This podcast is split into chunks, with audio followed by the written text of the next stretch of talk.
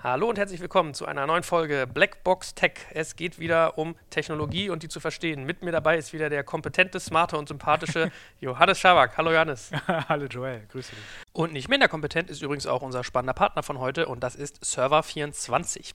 Unter server24.eu kommt ihr auf eure Kosten, wenn ihr auf der Suche nach einer Private Cloud seid. Denn man hat ja oft den Fall, dass Public Clouds nicht genau das bieten, was man sucht, ja, sondern man braucht schon sehr spezielle Konfigurationen. Das meist gegen einen deutlichen Aufpreis und man weiß dann nie so so genau wie laut in Anführungsstrichen die eigentlich Nachbarn zu einer öffentlichen Cloud sind. Deshalb Server24 entwirft, plant, baut für euch eure komplette Infrastructure as a Service Private Cloud, hat dabei über zehn Jahre Erfahrung, gerade auch bei komplexen Netzwerk-, Speicher- und Recheninfrastrukturen und sie haben bereits Private Cloud-Lösungen für Kunden aus den Bereichen Telekom, Online-Marketing und KI realisiert. Also wenn für euch auch die Server24 Private Cloud interessant ist, dann schaut euch das doch mal an. Das Ganze ist auch TÜV-zertifizierbar unter, wie gesagt, server24.eu. So, wie immer, es geht um Technologie. Heute haben wir uns ein ganz spannendes Thema ausgesucht, was wir eigentlich immer tun, wenn man fairerweise erstmal sagen darf. Ah, aber seht ihr, Stichwort spannend. Ich habe auch noch zwei spannende Geschichten, die ich noch vorab ansagen muss.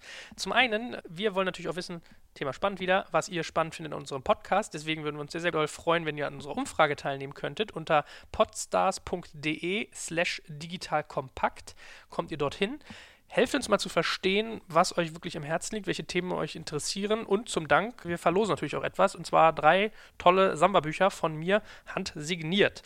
Da wäre ich euch sehr, sehr dankbar für. So, jetzt habt ihr ansonsten an der Domain schon gemerkt, podstars.de. Was ist denn das, werdet ihr euch fragen. Das wäre nämlich meine zweite Ansage. Just heute, wo wir diesen Podcast aufzeichnen, in Klammer, da merkt ihr, wie langsam ich schneide, hat Podstars gestartet. Und zwar ist das ein Vermarkter für Podcasts, so wie der unsere, kommt aus dem ganzen Netzwerk der Online-Marketing-Rockstars, die ihr bestimmt auch kennt. Spannendes Magazin, spannendes Event, was sie machen, auch eine eigene spannende Podcast-Reihe, sehr erfolgreich.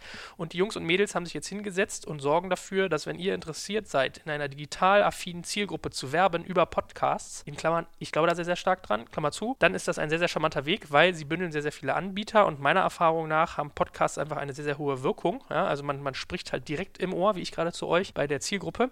Deshalb, wenn ihr Lust habt, bei Podcasts wie meinem, bei Brand 1, bei Exciting Commerce, bei Online Marketing Rockstars zu werben, schaut euch das mal an, podstars.de. So, ha, so viel aber zu den Ansagen. Jetzt kommen wir mal zum eigentlichen Thema. Heute soll es nämlich gehen um Programmiersprachen. Ich gucke natürlich so ein bisschen auf so ein Thema als Unternehmer oder versuche das aus so einer Unternehmerbrille zu machen. Sprich, wenn ich mir eine Programmiersprache angucke, geht es so ein bisschen darum zu sagen, welche Programmiersprache ist für mich eigentlich die richtige, mit Blick auf Faktoren wie wie viele Mitarbeiter kriege ich zu diesem Thema? Man kriegt das ja mit manchen Programmiersprachen, da, da, da stirbt das Personal sogar aus. Bei anderen ist es einfach irgendwie schwierig und teuer, jemanden zu finden. Also beim Recruiting muss ich mir Fragen zur Programmiersprache stellen. Dann, wie wartbar ist das Ganze? Also wie zukunftsfähig ist eine Sprache, die ich anwende und wie technisch performant. Wenn ich die benutze, ist mein Produkt dann hinterher wirklich sehr, sehr schnell, sehr, sehr agil, sehr, sehr interessant, sehr, sehr frisch oder eher nicht. Mobile spielt ja auch viel eine Rolle, kann auch bis irgendwie zu SEO durchschlagen. Also in Google guckt es ja auch an, Ladezeiten von Webseiten. Das ist immer so ein bisschen eine Frage und natürlich der Faktor Kosten. Ja, also wie, wie viele Leute, was kosten die Leute in dem Bereich, was muss ich sonst an Kosten rechnen, etc. pp. Das ist so ein bisschen unser Dach, über dem wir uns heute bewegen. Wirst du mit sowas eigentlich oft konfrontiert? Wenig. Also in der Regel ist es so, dass die Firmen, mit denen wir zusammenarbeiten, diese Entscheidung bereits getroffen haben, in welcher Programmiersprache sie das entwickeln. Manche mischen, manche legen sich sehr eng fest. Eigentlich nicht so häufig. Ja, wirklich. Aber hast du auf den Fall, dass du dann restrukturieren musst, dass du dir darauf hinweist, dass es die falsche ist oder eine ungünstige, die sie gewählt haben und es gäbe eine andere, die viel, viel besser und günstiger wäre oder passiert das nicht so? Es kommt vor, dass ein Urwald an Sprachen besteht, also insbesondere in Legacy-Systemen, also Systeme, die vor ein paar Jahren gebaut wurden von Leuten, die schon lange nicht mehr Unternehmen sind, dass darauf hingewiesen werden muss, dass eben diese Systeme nicht mehr wartbar sind, dass diese Programmiersprachen, das Wissen zu diesen Programmiersprachen, das Wissen zu diesen Programmen, in denen diese Teile dieser, dieses, dieses alten Systems programmiert wurden, nicht mehr im Unternehmen besteht und dass entweder der Teil ersetzt werden muss oder vielleicht sogar rausgeschmissen werden kann. Gut, also wir merken, es kann schon Sinn machen, also nach meinem Gefühl, sich da im Vorfeld Gedanken zu machen. Und welche Faktoren dabei eine Rolle spielen, ist das, was wir heute so ein bisschen klären wollen. Erfahrungsgemäß bringt es aber immer relativ viel, ehe man sagt, wie gut eignet sich das, Vorteil, Nachteil, was kann es, was kann es nicht. Wenn man so ein bisschen Basics legt, ja, wenn man so ein bisschen Grundlagen bespricht, was ist das eigentlich, wenn man so ein bisschen versteht. Genau. Vielleicht fangen wir mal mit dieser ganz popligen Frage an. Mhm was genau ist eigentlich eine Programmiersprache? Eine Programmiersprache kann man sich so ein bisschen vorstellen wie ein Rezept. Also eine Maschine, der Computer ist ja eine Maschine, muss genau und haarklein gesagt bekommen, was er zu tun oder eben zu lassen hat. Und eine Programmiersprache ist eine Sprache, die der Mensch versteht, aber eben halt auch die Maschine, der Computer. Und um in diesem Bild des Rezepts zu bleiben, kann man sich vorstellen, dass wenn man ein Rezept schreibt, also drei Eier aufschlagen, in die Pfanne hauen, 60 Grad, 10 Minuten lang brutzeln, dann Öl, Salz, Pfeffer dazugeben. Das sind ja genaue Instruktionen, was man zu tun hat. In dem Fall ist bei einem Rezept natürlich der Mensch die Maschine, nämlich der, oder der Koch. Und ganz ähnlich ist es bei Programmiersprachen auch. Zeige Zeichen A an, dann B, dann zeige, dann male ein Dreieck, dann ein Viereck. So sind ohne Programmiersprachen auch. Und das, es gibt im Grunde zwei große Bereiche, in die man Programmiersprachen klassifiziert. Das eine sind diese imperativen Sprachen, die eben in Rezeptform man sich vorstellen kann. Also eine Anordnung, eine, eine, eine Liste von Instruktionen. Das nennt sich Imperativ, weil man im Grunde Befehle gibt der Maschine. Und dann gibt es eine zweite große, große, große Klasse an Programmiersprachen, die nennt sich deklarativ. Das sind Sprachen, die beschreiben nur das Endergebnis. Also, um nochmal in diesem Bild des Rezepts oder des, des, Kochens zu bleiben, eine deklarative Sprache würde lediglich den Geschmack des Essens beschreiben. Und wie der Koch dorthin kommt, wie die Maschine dorthin kommt, um zu diesem Ergebnis, ist ihr selber überlassen. Und man würde also schreiben, es soll salzig sein, es soll warm sein, es soll nach Ei schmecken und so weiter. Das wäre eine deklarative Programmiersprache. Also gängige Beispiele sind beispielsweise HTML. Ne? Also HTML, da beschreibst du ja, wie eine Seite auszusehen hat, aber wie genau das Dreieck, die Vierecke, die Schrift gemalt wird, das überlässt du dann der drunterliegenden Plattform oder dem Browser in dem Fall. Jetzt stellt man sich ja so ein bisschen die Frage, also das ist ja eigentlich was sehr Banales, was ich dich jetzt frage, aber trotzdem, ich habe eigentlich noch nie drüber nachgedacht, fällt mich auch gerade auf. Wenn man jetzt sagt, Programmiersprachen sind so ein bisschen ein Esperanto zwischen Menschen und Computern, ja? Also so, wir, wir, versuchen irgendwie ein, eine gemeinsame kommunikative Basis zu schaffen. Warum gibt es dann eigentlich so viele Programmiersprachen? Genauso, weil es auch, auch so viele Sprachen auf der, also natürliche Sprachen auf der Welt gibt, also zwischen Menschen. Programmiersprachen, das Lustige ist ja, es gibt ja eigentlich nur, die Rechner sind ja alle sehr, sehr ähnlich aufgebaut. Ne? Die haben eine CPU, eine Central Processing Unit, also das Gehirn. Die haben immer eine Memory, in dem die Sachen abgespeichert werden. Dann gibt es einen, einen Langzeitspeicher, Festplatten, die arbeiten ja alle gleich. Trotzdem gibt es viele unterschiedliche Sprachen, weil die Anforderungen unterschiedlich sind. Also die Probleme, die die Leute lösen wollen, sind unterschiedlich.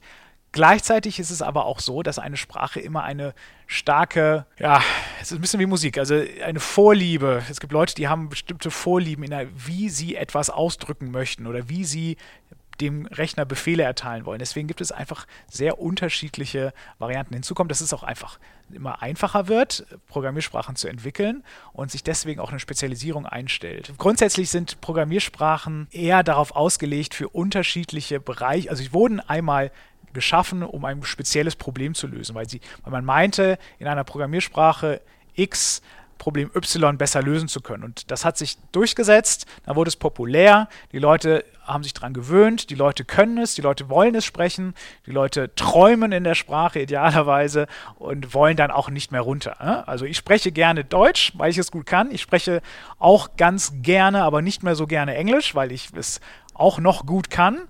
Aber mein Französisch ist eine Katastrophe und deswegen fahre ich nicht nach Frankreich. Deswegen äh, kann ich kein Französisch. Und genauso ist es in meinen Programmiersprachen auch.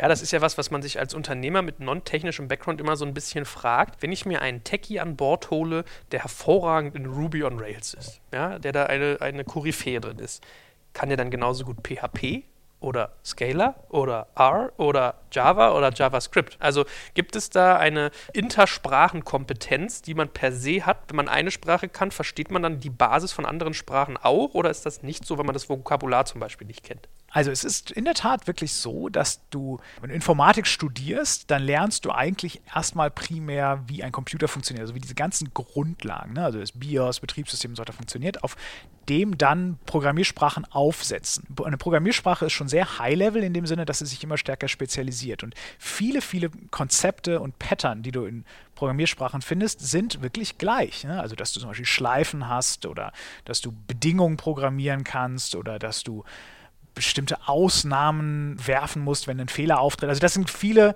Konzepte, die in vielen Sprachen immer wieder auftreten, nur anders benannt sind. Aber es ist eigentlich alter Wein in neuen Schläuchen in dem Sinne. Und das hilft dir natürlich beim Erlernen einer neuen Programmiersprache. Gerade bei imperativen Sprachen, wenn es darum geht, eben Befehle zu erteilen, ist es häufig so, dass diese Pattern immer wieder auftauchen. Also ein großer Influencer, wenn man so will, war diese C-Programmiersprache, die sehr, sehr viele von diesen Konzepten vererbt hat in andere Sprachen, wie beispielsweise Java. Innerhalb der, der deklarativen Sprache, und jetzt lehne ich mich ein bisschen aus dem Fenster, gibt es auch wiederum viele unterschiedliche Arten, wie beispielsweise SQL, ne, das eben sehr anders ist als HTML. Manche Leute sagen sogar funktionale Programmiersprachen wären auch eine Art, also da programmierst nicht nach Befehlen mit funktionalen Programmiersprachen, sondern du baust alles im Grunde mit Funktionen auf und es gibt sozusagen kein Stadium, in dem sich ein Programm befindet, so richtig. Die funktionieren dann sehr unterschiedlich und da sind dann die Unterschiede äh, zwischen den Sprachen größer und es erfordert eine längere Lernkurve, um diese Sprachen zu studieren. In der Regel ist es aber so, wenn du wirklich eine Sprache sehr, sehr, sehr, sehr gut beherrscht, fällt dir der Sprung in die anderen Sprachen leichter, als beispielsweise, wenn ich jetzt von Deutsch zu, weiß nicht, Spanisch springe. Aber wenn du jetzt mal die Technologieperspektive sozusagen widerspiegelst für einen CEO, der darüber nachdenkt, sich einen PHP-Entwickler einzustellen, obwohl er eigentlich einen Ruby-Entwickler braucht, ist das ein sinnvolles Vorgehen oder nicht? Also macht es Sinn, jemanden einzustellen, der Techie ist und eine Programmiersprache beherrscht. Man braucht aber eigentlich eine ganz andere oder ist das irgendwie ein Todesstoß für Motivation, für, weiß ich nicht, den gesamten Aufbau? Das kommt ja auf den Entwickler an. Wenn der Entwickler das möchte, weil er beispielsweise Programmiersprachen agnostisch ist und sagt, ich lehne ab, mich auf eine Programmiersprache festzulegen, sondern ich programmiere grundsätzlich gerne und das unabhängig von der Sprache, weil ich an interessanten Problemen arbeiten möchte, dann ist das natürlich total in Ordnung. Und dann kannst du als Entscheider oder als, als in dem Fall jetzt CTO schauen, könnte derjenige diesen Switch von der Sprache A zur Sprache B hinbekommen. Vielleicht ist das sogar gerade ein positiver Aspekt, weil er eben diese neue Sprache lernen möchte. Das gibt es auch sehr häufig, ne? dass Leute sagen, okay, ich komme vielleicht von einem Senior-Level in Sprache Ruby, möchte mich aber in Rust weiterentwickeln und bin deswegen bereit, da wieder als Junior einzusteigen. Ne? Das gibt es durchaus. Das, das ist schon entscheidend. Also vielleicht nochmal Warum es möglich ist, zwischen Programmiersprachen hin und her zu springen, gerade in Imperativen, ist, weil die Syntax, also die Wörter dieser Sprache, unterschiedlich sind, aber die Semantik, also das, was die Programmiersprachen tun, die einzelnen Befehle tun, dann doch wieder sehr, sehr, sehr ähnlich sind. Ne? Also wenn ich letztendlich, wenn es wiederum darum geht, ein Dreieck auf dem Bildschirm zu malen, dann wird ein Dreieck immer über drei Ecken beschrieben und das muss ich halt in jeder Programmiersprache machen. Das heißt es vielleicht nicht Ecke, sondern das heißt irgendwie Node oder Corner ja, zwischen unterschiedlichen Programmiersprachen, aber letztendlich muss ich dann doch wieder dasselbe Pattern, denselben Lösungsweg wählen. Ich meine, wo du Semantik sagst, das ist eigentlich ganz witzig. Das erinnert mich an die germanistische Fakultät, an der ich studieren durfte, im schönen Örtchen Greifswald an der Ostsee, am Bodden der Ostsee, um genau zu sein weil da gab es ein Beispiel, was ein bisschen eine Brücke schlägt zu diesem Thema. Und zwar meinte mein Germanistikprofessor irgendwann mal, ja, äh, der Duden hält ja fest, was richtig ist in Sachen Rechtschreibung und Grammatik. So. Und dann meinte er irgendwann so, naja, aber sagen wir jetzt mal, wenn irgendwie drei Viertel der Bevölkerung, wenn die alle sagen, das ist Joel ihm sein Fahrrad, wo sich natürlich einem jetzt per se erstmal die Fußnägel nach oben rollen, mir geht das immer so, das ist da aber total verbreitet. Das ist für die ganz normal, wenn man sagt, irgendwie Joel sein Auto. Ja? Wenn, wenn das sehr, sehr viele Leute benutzen, wenn es sozusagen populärkulturell ist, sollte es dann nicht auch richtig sein aus grammatikalischem Sinne. Und jetzt schlage ich die Brücke zu dem ganzen Thema, was wir gerade haben. Ich saß kürzlich mit dem guten Ronny von, ich glaube, Micropsy hieß seine Firma, in einem KI-Podcast, der zu mir sagte, Programmiersprachen sind Popkultur. Also Absolut. am Ende des Tages sagt die Verbreitung einer Programmiersprache weniger etwas darüber aus, wie gut sie ist, wie effizient, wie toll, sondern eigentlich nur von wie vielen Leuten sie gemocht wird. So, das ist sozusagen so ein bisschen der, der Gedanke, der mir auch wieder kam. Ach ja, stimmt, wie mein, wie mein Germanistikprofessor, der sagte, wenn alle das benutzen, so sollte es dann nicht richtig sein. Ist es bei einer Programmiersprache auch so. Wenn viele sie benutzen, ist sie relevant und dann sollte man sich fragen, ob man sie nicht auch benutzen sollte. Und die Frage, auf die ich jetzt hier ein bisschen hinaus möchte, ist, wie verbreiten sich eigentlich Programmiersprachen und kann ich einfach eine erfinden? Du hast ja so ein bisschen gesagt, das ist manchmal problemgetrieben. Wie sieht sowas aus? Früher, als Rechner auch wirklich noch sehr wenig standardisiert waren, als es kaum, also wirklich in den 70ern, in den 60ern, als es kaum Betriebssysteme gab, war das wirklich so, dass Programmiersprachen sehr, sehr problemorientiert entwickelt wurden. Diese Sprachen von damals sind auch absolut nicht mit den sehr, sehr komfortablen heutigen Sprachen und dem dazu existierenden Toolset, um diese Programmiersprachen zu entwickeln, zu vergleichen. Es ist heutzutage total einfach, Programmiersprachen zu entwickeln. Aber klar, es ist natürlich schon stimmt schon. Die allermeisten Programme, die ich heutzutage benutze, könnte ich in einer x-beliebigen Programmiersprache schreiben. Ja, das ist wirklich in den aller, allermeisten Fällen so. Es ist aber natürlich trotzdem so, dass jetzt für Webentwicklung sich beispielsweise Ruby on Rails sehr stark durchgesetzt hat. Nichtsdestotrotz gibt es halt immer noch Leute, die sagen, ja, ich, ich schwöre auf ein Java, eine Java-Umgebung, also eine andere Sprache. Aber du hast total recht, es ist letztendlich Popkultur, es ist wie Musik, die Leute hören es gerne, man möchte auch vielleicht mal neue Sachen ausprobieren, aber es ist sehr stark präferenzengetrieben. Und weil ich eben in meinen letzten fünf Arbeitsjahren eben in Ruby on Rails programmiert habe und da einfach sehr gut bin, wurden da in Tools entwickelt und Bibliotheken entwickelt und Werkzeuge entwickelt, die es mir ermöglichen, noch produktiver zu sein in der Zukunft. Und ich kenne das eben auch, ich habe da Erfahrung in den letzten fünf Jahren und bin entsprechend dann eben auch weiterhin viel produktiver in dieser Sprache Ruby on Rails. Ja? Wenn du jetzt beispielsweise schaust, wenn du jetzt ein Logiksystem programmieren müsstest, also weil du wirklich ein Reasoning bauen möchtest oder weil du ein Atomkraftwerk programmieren möchtest oder ein Flugzeug, Autopiloten, ja, dann kommst du plötzlich in Bereiche, in denen es nicht mehr nur um persönliche Präferenzen geht, sondern in diesem Bereich musst du da sehr stark darauf achten, dass du Code schreibst, der 100% korrekt ist, der keine Bugs hat, der mathematisch bewiesen werden kann. Und dann bekommst du in Bereiche, in denen die Anforderungen doch durchaus die Sprache diktiert. Früher, also in, in, in, in, den Early Days of Mobile, war es auch war es eben so, dass du eben Android hattest, das war in Java programmiert, C und Java. Du hattest Apple, ja, du musst, du kamst eben um Objective-C nicht rum und musstest eben auch in diesen Sprachen programmieren, Präferenzen hin oder her.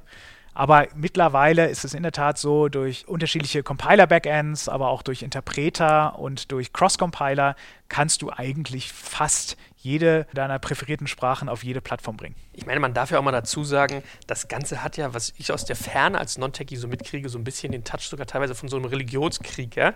Das heißt, an dieser Stelle sei mal erwähnt, wenn wir irgendetwas als besonders gut oder besonders schlecht thematisieren, nicht, dass wir in den Kommentaren gesteinigt werden. Das passiert gar nicht aus böser Absicht, aber das ist ja irgendwie auch ein ganz spannender Umstand, ja? dass das irgendwie so eine gewisse Emotionalisierung oder Emotionalität hat. Jetzt lass uns mal einen Satz sagen zu einem Begriff, den du eben schon eingestreut hast, wie selbstverständlich, der aber, glaube ich, auch noch eine Rolle spielt, das ganze Thema Bibliotheken. Du hast mhm. gesagt, das Thema Bibliothek kann eine Rolle spielen. Ich erinnere mich noch, wenn ich irgendwie immer Informatik hatte, ich habe mich da manchmal gefragt, wo ich dachte so, fuck, warum muss ich jetzt eigentlich hier irgendwie den Scheiß nochmal programmieren? Ich bin bestimmt nicht der Erste, der irgendwie den Case XY programmiert, was weiß ich, zum Beispiel eine, eine Jobbörse, ja, oder in einer Jobbörse den Faktor, wie nehme ich Kontakt mit jemandem auf. Das hat schon jemand anders gemacht. Kann ich da nicht dessen Paket sozusagen aufrufen? Und in so eine ähnliche Richtung, wenn ich es jetzt richtig verstehe, gehen ja, glaube ich, auch Bibliotheken, nicht wahr? Also vielleicht Exakt, kannst du klar. mal ein bisschen den, den Faktor Bibliothek erklären, was das genau ist und wie das in dem Kontext eine Rolle spielt. Bibliotheken sind Funktionspakete oder Programmteile, die ein bestimmtes Problem lösen, in einer Art und Weise, dass es übertragbar ist. Ich kann beispielsweise Druckertreiber ist so etwas. Ja? wenn ich jetzt ein, ein, eine Seite ausdrucken möchte, dann kann ich das aus meinem Programm heraus tun, aber ich muss natürlich in irgendeiner Form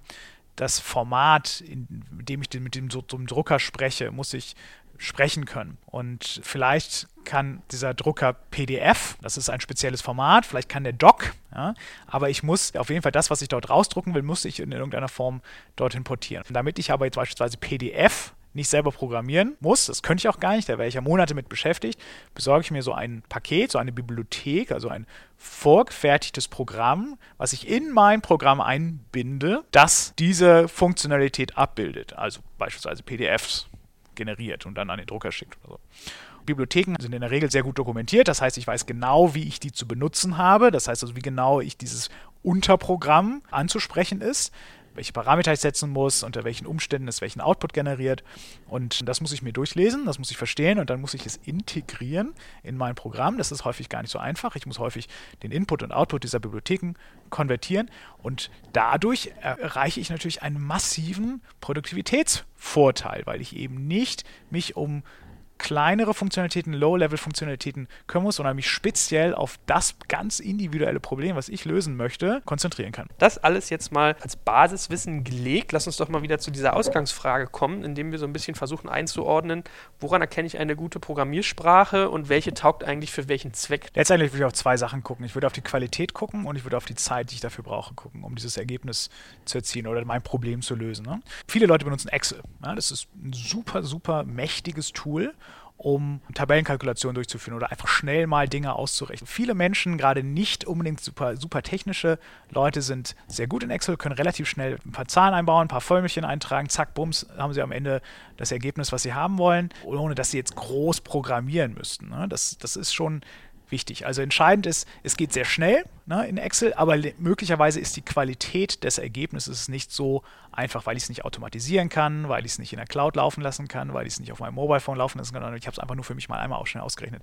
Das heißt, das Produkt am Ende ist nicht unbedingt das, was ich mir erwartet habe. Wenn ich also die Frage stelle, was, welche Sprache ist die richtige, dann muss ich wirklich einfach einmal alle Sprachen, die ich kann, durchgehen. Und die, die ich nicht kann, würde ich außen vor lassen, weil ich einfach in der Ramp-Up-Time für mal, um diese Sprache zu lernen, wahrscheinlich zu lange brauche. Ich würde einfach gucken, was, welche, welche Sprachen machen Sinn auf der Plattform, auf der ich es laufen lassen möchte. Also beispielsweise soll es im Browser laufen, soll es auf dem Server laufen, soll es auf Mobiltelefon laufen und dann einfach einmal gucken, wie schnell wäre ich wohl, wenn ich mein Produkt bauen würde in Sprache X. So würde ich vorgehen. Eine weitere Randbedingung kann dann sein, kriege ich dafür Entwickler? In einem, in einem Startup-Umfeld ist es in der Regel so, dass meistens schon mit einem technischen Menschen da zusammenarbeitest oder du hast eben schon irgendein Grundsystem, aber du kannst natürlich darauf schauen, wie teuer sind Entwickler, bekomme ich da Entwickler für diese Sprache, für diese Umgebung. Also ich überlege, wenn ich jetzt so ein ganz skurriles Embedded-System, ja, also ich irgendwie auf sozusagen in Fernsehern oder in Heizungen spezielle Programme laufen lassen möchte, um Steuerung äh, von diesen Heizungen oder Lichtanlagen vorzunehmen, dann bin ich natürlich in einem sehr, sehr speziellen Domain, was wiederum sehr spezielle Entwickler erfordert. In den allermeisten Fällen möchte ich eine Web-Anwendung bauen oder eine Mobile-Anwendung und dann ist es relativ klar. Dann gibt es eine Handvoll Sprachen und da würde ich wirklich einfach darauf gucken, wie schnell welche in welcher Sprache. Jetzt hast du sozusagen ein bisschen gesagt, worauf man achten sollte, aber jetzt gehen wir mal davon aus, jemand, der non-technisch ist, wird ja dann relativer Laie sein. Das heißt, er hat jetzt keine Ahnung, ob jetzt irgendwie ein Ruby das Richtige für ihn ist oder HTML5 the way to go ist. Wie, wie, geht man denn da vor? Also woher weiß ich denn, welche Programmiersprache diese Aspekte, die du gerade angesprochen hast, und ich hatte ja eingangs auch so ein bisschen gesagt, was ich noch angucken würde, so technische Performance, Wartbarkeit etc., woher weiß ich denn von außen als Laie, welche Sprache sich dann für mich eignet? Man könnte zum Beispiel darauf schauen, was die Konkurrenz benutzt. Ich könnte mir vorstellen, wenn ich jetzt ein neues Produkt bauen möchte, was in direkter Konkurrenz zu jemand anders steht, dann schaue ich mir erstmal an, kriege ich raus, in was der Konkurrent seinen Teil gebaut hat, welche Technologien er nutzt. Häufig ist es ja auch eine Mischung, ja, dass du im darstellenden Bereich, also im Frontend, wie man sagt, also alles das, was der User sieht, eine andere Programmiersprache benutze, als ich jetzt beispielsweise im Backend, im Serverbereich, also das, was der User nicht sieht. Ne? Also da, für Datenbanken ist SQL sehr gängig. Äh, vielleicht benutze ich da Microservices und jeder Microservice benutzt eine andere Sprache oder meine Microservices benutzen, bestehen aus drei Sprachen. Das, das, das ist durchaus möglich.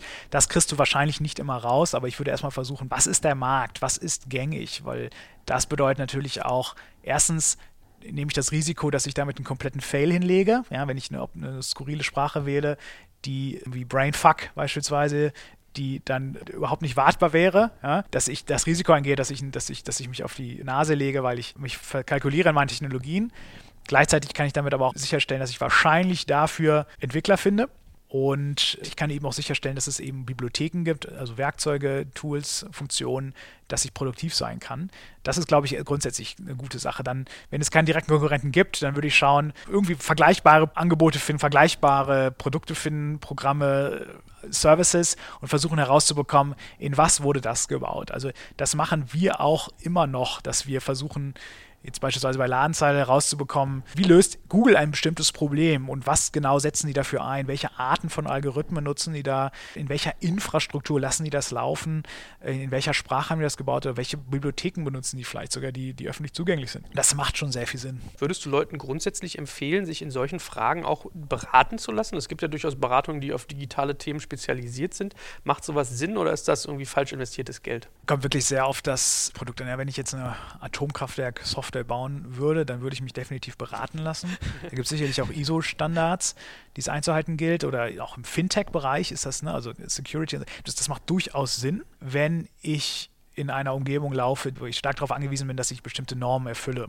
In den meisten Bereichen, wenn es darum geht, ein, ein Konsumentenprodukt zu bauen, was jetzt eine bestimmte Website oder eine Webservice anbietet, glaube ich, muss man sich zumindest nicht äh, beraten lassen dahingehend, dass man ein eine, eine Consulting-Firma beauftragt. Ich würde sicherlich immer, wie grundsätzlich bei allen Business-Entscheidungen, versuchen, so viele Meinungen wie möglich einzuholen. So auch hier. Es ist aber ein reversibler Fehler, wenn ich jetzt mich beispielsweise für Java entscheide und dann aber merke, okay, Java, da muss ich, muss ich ein bisschen länger dran arbeiten und ich merke nach weiß nicht, vielleicht nach einem halben Jahr, okay, Ruby on Rails wäre wirklich besser gewesen, dann heißt das in der Regel nicht, dass ich alles wegschmeißen muss. Also gegeben, dass meine Architektur nicht kompletter Mist ist und ich alles neu bauen muss, das wäre wirklich ein irreversibler Fehler, das wäre blöd.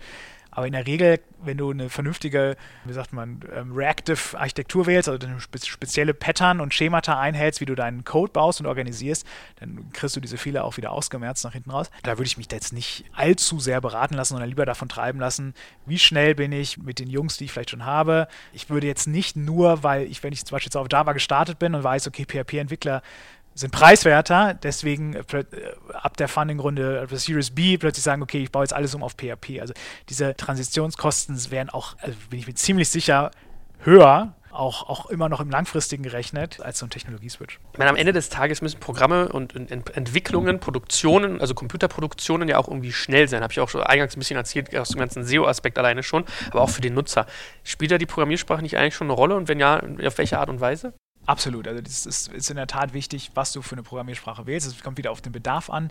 Wie schnell, wie responsive, wie schnell muss dein Programm sein. Ne? Also beispielsweise bei Realtime-Anwendungen, wie jetzt Computerspielen, eine komplexe Simulation mit viel Computergrafik, mit viel Physik im Hintergrund, brauchst du eine Umgebung, jetzt erstmal unabhängig von der Sprache, aber du brauchst, das ist häufig sehr eng verknüpft, brauchst du eine Umgebung, in der dein Programm sehr, sehr schnell läuft. Das heißt, du brauchst erstmal eine gute Hardware. Ja?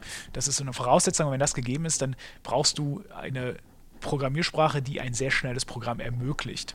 Und da ist die Sprache sehr wichtig. In Webentwicklung ist es in der Regel so, dass du sehr viel parallele Anfragen hast.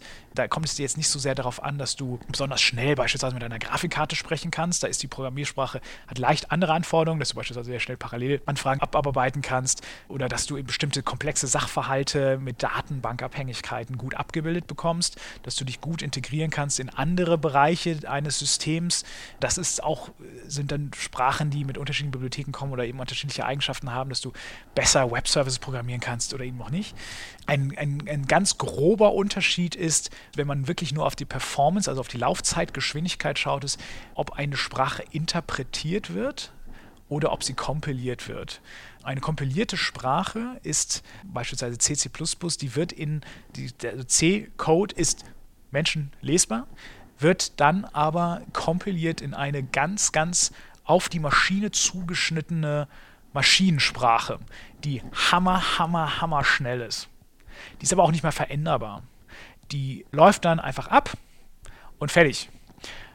Eine interpretierte Sprache dagegen läuft im Grunde sehr high-level in einer Box, in einer virtualisierten Umgebung. Da wird erstmal ein extra ein anderes Programm gestartet, beispielsweise ein Interpreter, der dann diesen eigentlichen Source-Code deiner Sprache liest und dann einfach Zeile für Zeile liest und es dann ausführt. Das heißt aber, du hast immer diese Schichten dazwischen des Interpreters. Und JavaScript beispielsweise läuft eben im Browser. Du musst erstmal einen Browser starten, um ein JavaScript-Programm laufen zu lassen. Ne? Und das ist in der Regel erstmal nicht so schnell hat aber den Vorteil, dass du dich um das Management deiner Ressourcen, das also beispielsweise Speicherbedarf ja, oder Filesysteme, nicht kümmern musst, weil es eben vereinheitlicht ist und eben dieser Interpreter bestimmte Bereiche, bestimmte Aufgaben übernehmen kann. Wenn du beispielsweise einen Fehler hast in deinem Programm, dann kannst du einfach dem Interpreter sagen, so jetzt stopp, pause the world und er stoppt das komplette Programm und du kannst eben ganz genau in diesen Speicher reinschauen von diesem Interpreter und gucken, okay, jetzt in welchem Zustand befindet sich gerade mein Programm. Ich kann beispielsweise in der Java virtuellen Maschine, die eben so eine Mischung ist aus kompiliert und, und, und interpretiert, da habe ich erstmal eine Phase, in der interpretiert wird. Ja, der Java-Code wird interpretiert, dann wird der, also der Bytecode wird interpretiert, also es wird schon noch kompiliert, nur der Bytecode wird interpretiert. Das ist ist, wie gesagt, es ist eine Mischung, muss man jetzt nicht genau verstehen. Entscheidend ist aber, dass ich dann zur Laufzeit das übersetzen kann in noch schnellere Maschinencode. Also es gibt ja auch Mischformen, wenn es eben sehr, sehr, sehr schnell sein muss. Aber immer dann, wenn ich aus der Java virtuellen Maschine beispielsweise Native meinen Grafikkartentreiber ansprechen möchte für OpenGL beispielsweise, dann bekomme ich Schwierigkeiten, weil ich dann erstmal Speicherbereiche hin und her kopieren muss und dann bin ich nicht mehr so schnell. Was, was man aber manchmal beachten muss, ne? Also äh, da merkt man mal, wie komplex das ganze Thema ist. Dann lass uns doch zum Abschluss mal einige der populärsten wie ich jetzt sagen würde, Programmiersprachen so ein bisschen kurz einordnen. Also ich würde dir mal kurz den Namen droppen und du sagst, äh, lass uns das versuchen kurz zu halten, dass wir nicht so, zu sehr ausufern. Äh, Gib es mal so eine kurze Einordnung, kommentierst kurz, was das ist, wofür es wichtig ist und wie relevant, dass die Leute so eine grobe Vorstellung haben. Macht Sinn? Ja, absolut, absolut. Hervorragend. Ich glaube, der Klassiker hast du gerade schon ein bisschen gesagt, Java. Java ist eine Programmiersprache, die insbesondere im Enterprise-Bereich, also in, in, großen Firmen, eingesetzt wird, einen unglaublich großen Bibliothekschatz mitbringt. Das heißt also, man kann sehr, sehr schnell sehr produktiv werden. Damals der Vorteil, warum Java sich ausgedacht wurde, war diese virtuelle Maschine. Man kann sich das so ein bisschen vorstellen wie ein Betriebssystem im Betriebssystem. Also man, es wurde eine, eine, eine, Schicht geschaffen, die die unterschiedlichen Betriebssysteme im Grunde zusammenführt, sodass man eben leichter Code oder das gleiche Programm einmal programmieren konnte und auf ganz, ganz vielen unterschiedlichen Computerarten laufen lassen konnte. Und das war auch mit ein Grund, warum es eben im Mobile-Bereich so populär geworden ist, weil eben im Mobiltelefonbereich eben die Hardware so unterschiedlich ist. Und durch diese Virtualisierung man sagen, gemeinsame Standards oder einheitliche Interfaces schaffen konnte. Ich will es nicht zu so sehr ausdehnen, aber mal kurze Randfrage noch dazu. Ist Java eigentlich so ein bisschen das nächste Flash? Weil was ich immer so mitkriege ist, also Flash ist ja mittlerweile total verpönt, mag keiner mehr, weil ineffizient scheiße und öh.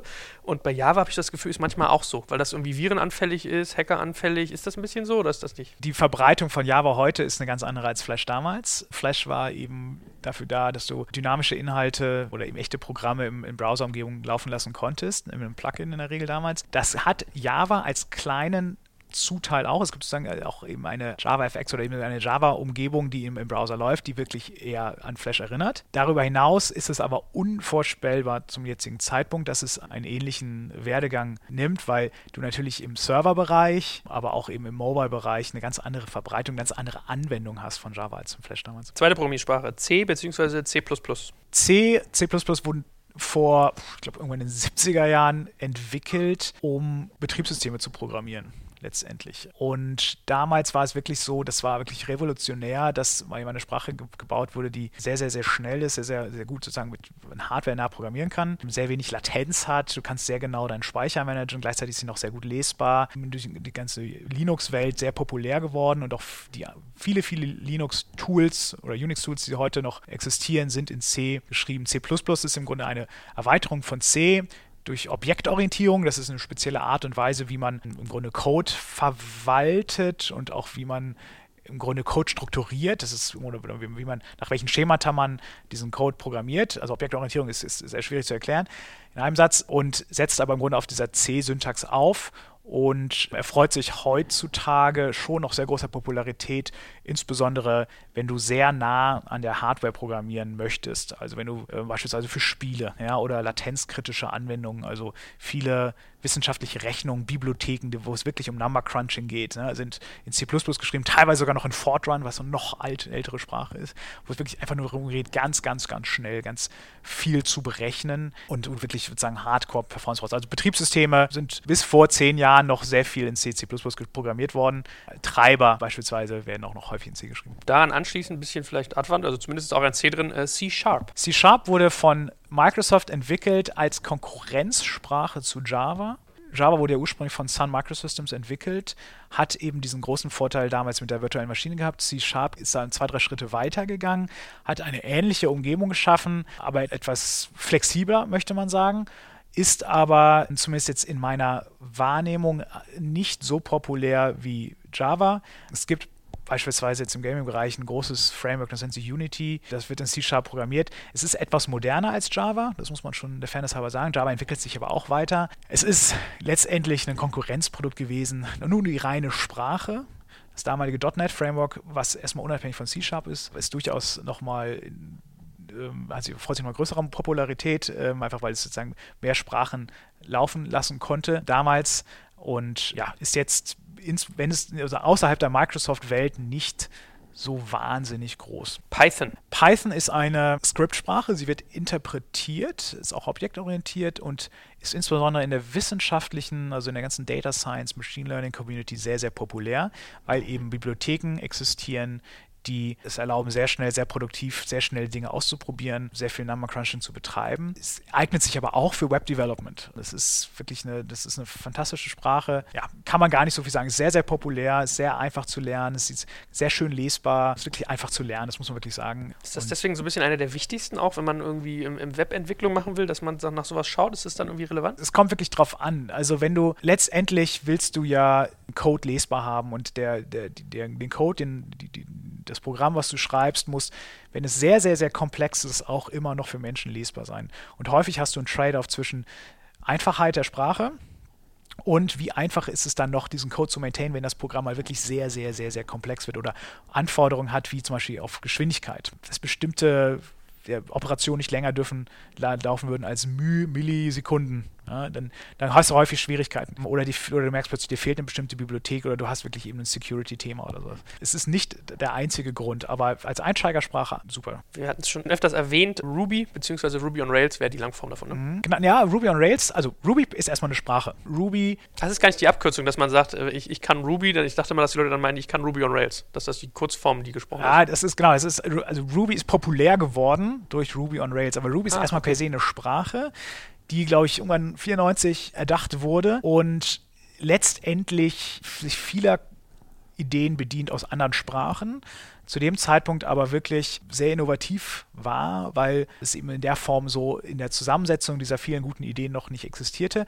Ruby on Rails ist das Web Framework, also eine Bibliothek, wieder, wenn du so willst, was das Bauen von Web Services sehr schnell und sehr einfach und sehr äh, consistent, sehr coherent, also sehr, sehr ähm, ja, gut kohärent. zusammen, kohärent, genau, ermöglicht in der Sprache und eben diese wunderbaren Vorteile von der Ruby-Sprache ausnutzt. Und dadurch ist es populär geworden und dadurch ist es also viel, sehr, sehr viele sehr große Web-Services oder auch Websites sind in Ruby on Rails programmiert. Also das ist schon das eine ist halt der wichtigeren Sprachen. Absolut, absolut. Es ist, eine, es ist eine sehr schöne Sprache. Genau, es ist auch ziemlich schnell und es eignet sich wirklich wunderbar, insbesondere eben durch dieses, durch diese Ruby on Rails Framework. Man muss der Fairness halber aber auch eben sagen, dass viele andere Sprachen, wie eben halt auch in PHP oder mit Scala oder Java oder Bereichen auch viele von diesen populären Ruby on Rails Frameworks sich wieder abgeschaut wurde, ja, sodass so ein bisschen so dieses Alleinstellungsmerkmal wieder verloren gegangen ist. Wo du es gerade sagst, PHP wäre so der nächste Case, den ich mal thematisiert hätte. Genau, PHP steht für Hypertext Preprocessor, glaube ich. Also es ist eine lustige, ein lustiges Akronym und ist eben auch im, durch, ursprünglich mal erdacht worden, um Template Engines zu bauen. Also wirklich damals große, die, also die Leute, die sozusagen aus Perl, von einer ganz, ganz alten Programmiersprache kamen und äh, sozusagen dynamische Webanwendungen programmieren wollten. Also Web 1.0, wenn man so will, damals, waren eben frustriert davon, wie komplex es war und mit PHP konnte man eben sehr schön, sehr, sehr früh HTML schreiben und mischen mit eigentlichem Code. Und es wurde dann übersetzt zur Laufzeit in PHP-Code. Und das hat eben die Leute sehr, sehr schnell sehr produktiv gemacht, tolle, tolle Websites zu bauen. Facebook etc. wurden äh, insbesondere auch in den frühen Zeiten in PHP programmiert. Es hat geswitcht dann irgendwann, ne? Also ich glaube, dass große Teile, also meines Wissens nach sind immer noch große Teile in PHP, aber es macht natürlich Sinn, dass du in manchen Bereichen, gerade in Backend-Bereichen, wo eben diese dieser Vorteil äh, von PHP nicht so zum Tragen kommt und du eben halt auch immer noch in, in einem interpretierten, also PHP wird interpretiert. Äh, das heißt, du brauchst irgendeine Laufzeitumgebung und wenn es wirklich auf Performance ankommt oder auf Speichermanagement, dann macht es Sinn, dass du switcht. Aber grundsätzlich auch PHP ist sehr, sehr mächtig. Du kannst sehr, sehr viel mit PHP machen. Es gibt da auch kein richtig und kein falsch. Es gibt einfach nur ein schneller oder ein nicht schneller oder mehr geeignet oder weniger geeignet, aber es ist jetzt kein komplett schwarz-weiß Entscheidung. Ja, und das ist, das ist nach wie vor gängig. Also wenn du Webseiten hast, die die Funktionalität sehr viel äh, ja, nicht so komplex in ihrer Funktionalität, dann bist du im PHP einfach sehr schnell. Und wenn du wenig vom Frontend unabhängige Prozesse hast, die du betreiben musst, wählen viele Leute auch PHP. Und das war ein bisschen verschrien, das hat ein bisschen schlechten Ruf, weil der PHP-Code, insbesondere so 2000, häufig nicht unbedingt immer der allerschönste war. Aber das liegt eben eben an den Entwicklern. Du kannst halt auch sehr guten PHP-Code schreiben.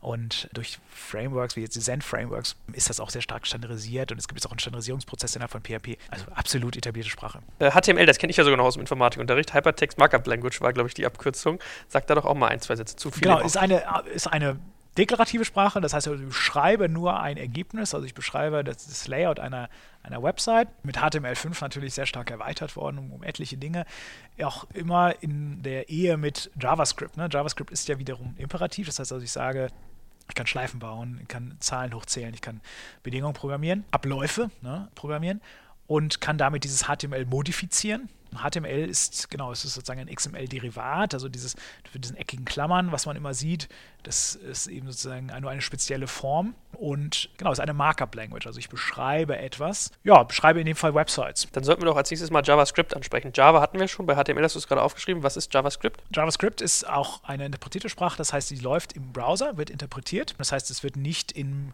speziellen Hardware-Code übersetzt und dient dazu, Inhalte in HTML-Seiten insbesondere dynamisch zu machen. Es gibt dadurch, dass viele Leute eben mit JavaScript angefangen haben, sich mit Programmierung zu beschäftigen, gibt es eine große, große Bewegung, dass auch JavaScript auf, auf der Serverseite läuft, also außerhalb des Browsers und dass sozusagen auch die eigentlichen Backend-Anwendungen in JavaScript programmiert werden, in so kleinen, in, in, häufig auch in Microservice-Umgebungen. Das liegt eben daran, dass viele Leute sich mit JavaScript auseinandergesetzt haben und dann eben es nahe lag, okay, ich will jetzt auch mal ein Backend-Verwaltung in JavaScript programmieren. Also aber letztendlich kommt es daher, JavaScript hat nichts mit, also muss ich jetzt aufpassen, JavaScript hat Stand heute sehr, sehr wenig mit Java zu tun, eigentlich nichts. Die Syntax, also die, die Wörter, die verwendet werden, sind ähnlich ist aber darüber hinaus fast eigentlich nicht zu vergleichen. Witzigerweise gibt es jetzt Bestrebungen, dass JavaScript sich sehr nah mit ECMA an Java an gleicht von der, von der Syntax auch her und sich beide, sozusagen beide Welten zusammenführen. SQL wäre so ein Faktor, den ich nochmal thematisieren würde. Das ist sogar bis zu mir durchgedrungen, ist so im Datenbankbereich angesiedelt, ne? Mhm.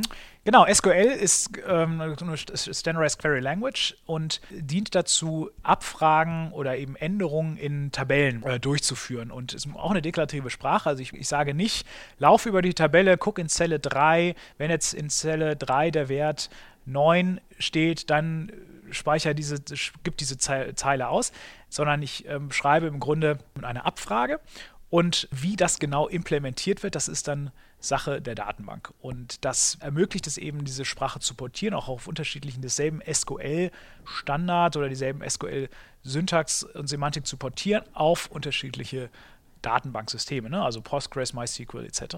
Ja, sehr, sehr populär, absolutes Muss für jeden Entwickler. Das ist einfach der de facto Standard für Abfragen. Es gibt sehr, sehr viele unterschiedliche Varianten mittlerweile von SQL, ganze Doktorarbeiten darüber. Aber im Großen und Ganzen das Abfragen und Updaten und Einfügen und Löschen, das ist im Grunde ein Standard, ganz ähnlich wie REST, absoluter Standard. R ist eine Programmiersprache, die mir jetzt nicht so oft unterkommt, aber anscheinend irgendwie eine zunehmende Bedeutung spielt. Also R wie der Buchstabe R. Mhm. R, MATLAB, ja, das ist auch eine interpretierte Sprache, wobei ich glaube, dass sie auch just in time compiled werden kann. Übrigens, das muss man der Fairness aber auch nochmal sagen. Das ist jetzt für den, für den Hörer wahrscheinlich nicht entscheidend, aber immer für die, für die Entwickler ist es wichtig zu wissen, ist diese Sprache, wie schnell ist diese Sprache letztendlich. Ja? Und äh, auch wenn es augenscheinlich eigentlich gerade bei Web-Services nicht so super wichtig ist, dass es total schnell ist. Wenn du ein Mobile-Game entwickelst, dann ist es schon sehr wichtig, dass deine Programmierung sehr hardware-nah ist und dass du sehr schnell Programm also sehr schnelle, sehr effiziente Programme programmieren kannst. Und genau, und dann musst du also sagen, irgendwann diese, diese Sprachen übersetzen und in, in kompilieren, wie es so schön heißt. Also quasi von einer menschenverständlichen Variante in eine nur noch der Maschine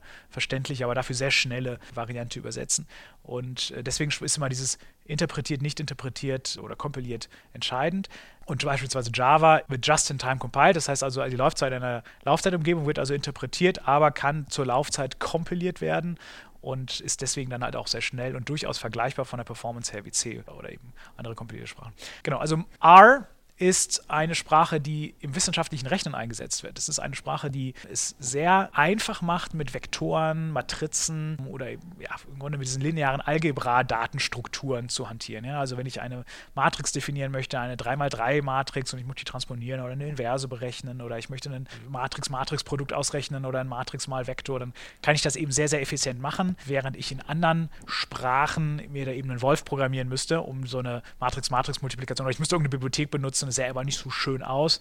R liest sich eben gerade für solche wissenschaftlichen Anwendungen sehr, sehr gut und hat eben gerade für den Data Science Bereich sehr viele Vorteile. Gibt es noch MATLAB. Python ist auch häufig, wird häufig auch in einer ähnlichen Domain eingesetzt, ist äh, ja, aber von der Lesbarkeit her nicht ganz so, ganz so groß. R kommt eben sehr stark von den Statistikern. Abschließend, vielleicht nochmal so ein paar crazy Shit-Sprachen, nenne ich sie jetzt mal. Also ich glaube, es gibt welche, die so ein bisschen abgefahrener sind.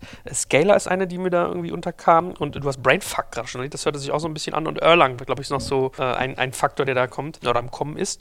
Sag doch da auch mal einen Satz zu. Ja, das sind, das sind wirklich drei sehr unterschiedliche Sprachen. Vielleicht Brainfuck ist wirklich, wirklich eine crazy Sprache. Das ist eine Sprache, die besteht aus acht Kommandos. Im Grunde sind das so Pointer-Arithmetik, also es ist ganz abgefahren, das ist de facto nicht lesbar und das ist eigentlich, ich, nach welchem Prinzip das entwickelt wurde, weiß ich nicht, das ist eher ein Scherz, dieser äh, Programmiersprache und einfach nur um Hallo Welt auszugeben, bedarf es ich schätze immer 50, 60 Zeilen Code. Also es ist unglaublich komplex und das, du musst dir vorstellen, es besteht nur aus Klammern und aus Punkten und Plussen und Minusen und es gibt nur acht Kommandos und es ist halt total minimalistisch und absolut nicht lesbar für den Menschen. Und ja, es, es, es dreht wirklich dein Gehirn um. Erlang ist eine funktionale Programmiersprache, sehr, sehr effizient, kommt ursprünglich von Ericsson aus dem Telekommunikationsbereich, ist eben gerade aus in der, in der funktionalen, in der Community der funktionalen Programmiersprachen sehr populär und es muss man sagen, sehr also es lassen sich da grundsätzlich in funktionalen Programmiersprachen sehr schön Algorithmen programmieren, es lässt sich sehr sauber programmieren, es lässt sich sehr schön beschreibend programmieren, wie jetzt ein durch, mit sehr viel Rekursion und, und sehr, sehr schönem Code. Es ist eben nicht Rezeptform, kommt wirklich auf den, auf den, auf den Use Case an. Habe ich manchmal, ehrlich gesagt, so ein bisschen, so meine Meinung, das Gefühl, ist so ein bisschen so ein, so ein akademisches Kräftemessen, äh, wenn Erlang eingesetzt wird, es sei denn, du hast wirklich das Problem, dass du highly concurrent, also sehr, sehr stark parallelisierte Programme hast, wo es wirklich Sinn macht, das einzusetzen und du sonst wirklich aus Komplexitätsgründen es nicht hinbekämst, wenn du nicht eben Erlang einsetzt, bei diesem vielen parallelen Verarbeiten es, es zu verwenden. Ja, genau. Was andere, Scala, genau, Scala ist eine Programmiersprache, die in der Java virtuellen Maschine läuft. Muss viele, viele Programmiersprachen in Groovy auch und wird so ein bisschen als die Weiterentwicklung von Java verstanden bedient sie viele Elemente eben von Java selbst, aber auch aus funktionalen Programmiersprachen. Haskell, äh, teilweise Lisp. Es hat sehr, sehr viele moderne Ideen eingebaut, wird sehr stark auch weiterentwickelt und ist aber nicht ganz trivial zu lernen. Also in der Regel springen die Leute von einer von C oder von Java in Scalar. Grundsätzlich kannst du mit weniger Zeilen Code mehr erreichen und die, die, die das Paradigma so ein bisschen dadurch, dass du weniger Platz brauchst, kannst du weniger Fehler machen, brauchst weniger Zeichen, hast weniger sozusagen mehr erfassen als Mensch und bist sozusagen effizienter in einem Code, aber der Code liest sich halt auch sehr viel dichter und du musst mehr nachdenken sozusagen pro Zeichen, wenn du so willst. Ne? Aber klar, wenn du ein erfahrener Entwickler bist, dann äh, macht das schon einen Unterschied und ja, ist eine, sehr, ist eine, sehr, sehr schöne, sehr tolle Sprache und ja, manchmal in der Kritik, weil es nicht unbedingt so schnell ist wie Java, ich glaube, es ist mittlerweile gelöst, aber genau, ich denke, da Scalar wird man auch noch sehr viel von sehen. Ja, spannend. Ich finde das ja faszinierend, wie du mit irgendwie, wie so, ein, wie so ein wandelndes Lexikon zu jeder Sprache was sagen kannst. Und ich glaube, wir haben alle auch sehr viel gelernt darüber, was das überhaupt ist, eine Programmiersprache, worauf man achten sollte, wo es wichtig ist. Von daher danke ich dir ganz herzlich für diesen Roundup, der wirklich, glaube ich, sehr informativ war. Gerne. Hervorragend. Danke euch auch fürs Zuhören. Ich hoffe, euch hilft das auch sehr und ihr habt auch ein bisschen Spaß dabei. Wenn ihr uns eine Freude machen wollt, geht zu iTunes und schenkt uns eine 5-Sterne-Bewertung, denn unser Vermarkter tritt uns immer fleißig auf die Füße. So etwas müssen wir machen, weil nur 5-Sterne-Bewertungen helfen. Damit können wir mehr Leute erreichen, hoffentlich mehr Leuten helfen, spannendere Inhalte machen etc. pp. Also, das würde uns sehr freuen. Fünf Sterne bei iTunes. Vielen Dank an euch und bis zum nächsten Mal. Ciao.